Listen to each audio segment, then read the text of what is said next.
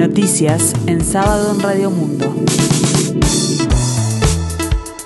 Informa Gustavo Pérez de Rueta. El tiempo se presenta fresco en Montevideo y área metropolitana, el cielo cubierto con lloviznas, 20 grados 9 décimas la temperatura, 90% el índice de humedad. La visibilidad alcanza los 10 kilómetros y se espera una máxima para hoy de 23 grados. Se duplicó la cantidad de personas que considera eficaz la medida extrema de reducción de la movilidad. El número de uruguayos que consideran eficaz cerrar todos los comercios excepto los supermercados y farmacias aumentó de 22% a 41% entre febrero y marzo de 2021.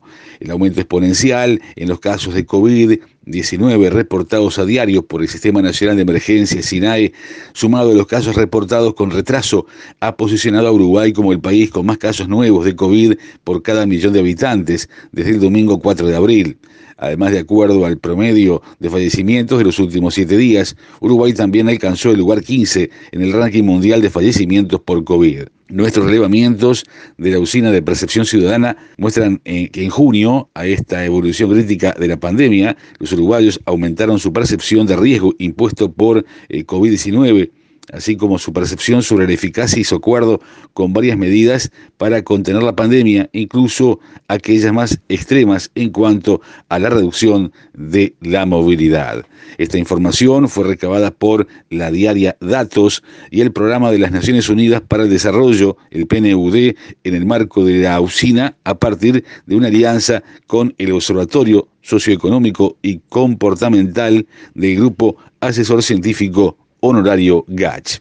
Últimas cifras, en materia de COVID, este viernes se confirmaron 52 muertes por coronavirus, se detectaron 3.756 casos nuevos en 15.815 análisis. Actualmente hay 32.342 casos activos, es decir, personas que están cursando la enfermedad. 453 de ellas se encuentran en cuidados intensivos. Ya son 26 las personas fallecidas en el residencial de Freventos. El director departamental de Salud de Río Negro, Andrés Montaño, confirmó que la cifra de muertos tras un brote de COVID-19 en un establecimiento de larga estadía para personas mayores en Fray Ventos, Río Negro aumentó a 26. Montaño dijo que las capacidades del sistema sanitario en este departamento están totalmente exigidas. La justicia intimó al Poder Ejecutivo a cumplir en tres días con la sentencia que amparó al ex secretario de la Presidencia, Miguel Toma, en su reclamo de investigar si el presidente Luis Lacalle Pou prejuzgó. El juez Javier Gandini hizo lugar al recurso de amparo presentado por el abogado de Toma, Daniel Ocht, y obligó al Ejecutivo a investigar si el presidente Lacalle cometió prejuzgamiento al hacer declaraciones públicas sobre Toma y sobre el sumario.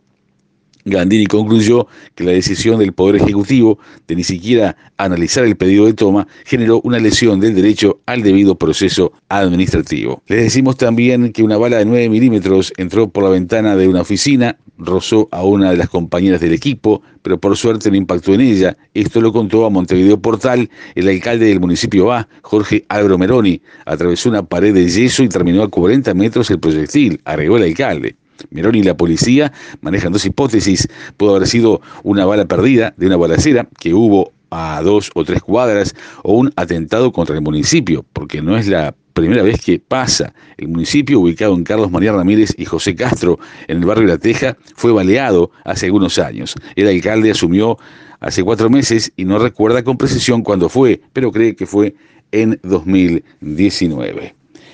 En el deporte destacamos que se realizó el sorteo de la Copa Libertadores de América en la edición 2021. Solo hay dos equipos uruguayos, Nacional y Rentistas. Ambos equipos ya conocen sus adversarios para la fase de grupos que comienza el 20 de abril y finaliza el próximo 27 de mayo.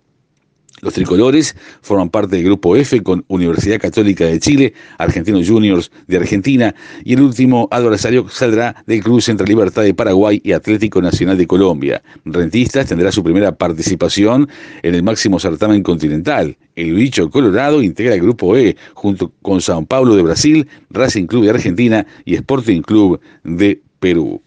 En la escena internacional se destaca a esta hora que Perú elegirá a su presidente entre candidatos que no convencen a más de 12% de la población. Cinco postulantes tienen posibilidades de pasar a segunda vuelta en la votación de mañana, según las últimas encuestas. Por vez primera, los peruanos llegarán a las urnas sin tener claro quiénes son los candidatos con mayores posibilidades de llegar a una segunda vuelta. Desde que Perú recuperó la democracia, lo vital lo habitual es que las personas y las encuestas que se difunden los, días previos a los comicios ya perfilen a los dos postulantes que podrían competir en balotaje, cada uno con 20% o más de intención de voto y con una marcada distancia del resto de los candidatos. Pero en estas elecciones los sondeos muestran un quíntuple empate técnico, con una intención de voto muy baja para dirigentes de derecha ultraconservadores, populistas y de izquierda, seguidos por solo dos puntos de diferencia por un par de candidatos que hasta unas semanas estaban mejor ubicados en los sondeos. El tiempo continúa fresco aquí en el sur y área metropolitana, cielo cubierto con lloviznas, 20 grados 9 décimas la temperatura, 90% el índice de humedad. Para el resto del día, cielo nuboso y cubierto, precipitaciones y tormentas. Más noticias en sábado en 60 minutos.